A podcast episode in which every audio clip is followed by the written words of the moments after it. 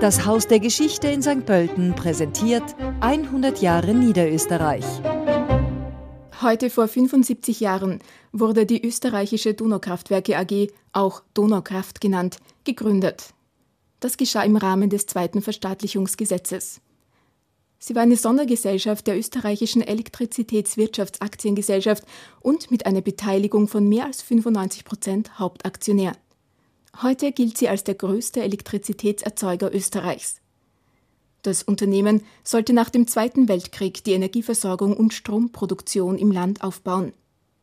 Im Rahmen des US-Wiederaufbau-Marshallplans konnten in den ersten Jahren wesentliche Projekte wie die Wasserkraftwerke Kaprun und Ybbs-Persenbeug umgesetzt werden. Die Kraftwerke verlangten ein überregionales Stromnetz. Dahinter stand die Absicht, die Ressourcen der Donau zu verwenden und die Wasserkraft der Donau so weit als möglich zu nutzen. Das Ziel war die Planung und Errichtung einer durchgängigen Kette von Elektrizitätswerken zwischen der bayerisch-österreichischen und der österreichisch-slowakischen Grenze. 1955 konnte der Strombedarf in Österreich erstmals wieder ausschließlich aus heimischen Quellen gedeckt werden.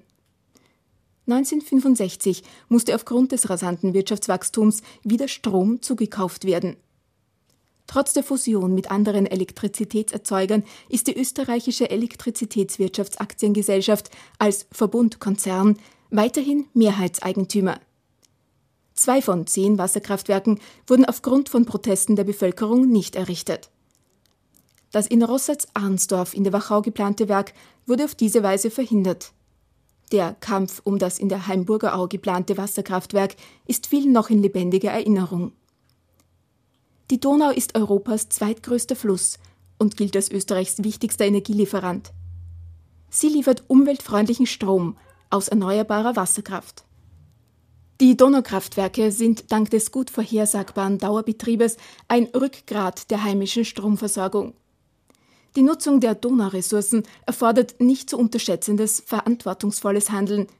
Die Eingriffe in die Donau sollen möglichst gering gehalten werden, um die Artenvielfalt der Donau und der umgebenden Landschaft für die nachfolgenden Generationen zu erhalten. Diesen historischen Rückblick präsentierte Ihnen das Haus der Geschichte in St. Pölten.